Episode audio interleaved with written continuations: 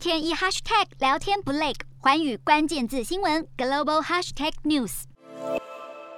随着北溪二号的审阅计划被中断，欧洲天然气的供应来源自然也会发生大变化。在以往，欧洲市场有三分之一的天然气消费都仰赖俄罗斯，如此庞大的供给量，没有任何其他国家能够代替。要在短时间内补足大量需求，几乎是不可能。然而，北溪二号的终止已经成为定局，再加上去年底的能源短缺危机，都让美国成为了接下来欧洲市场最强而有力的天然气供应商。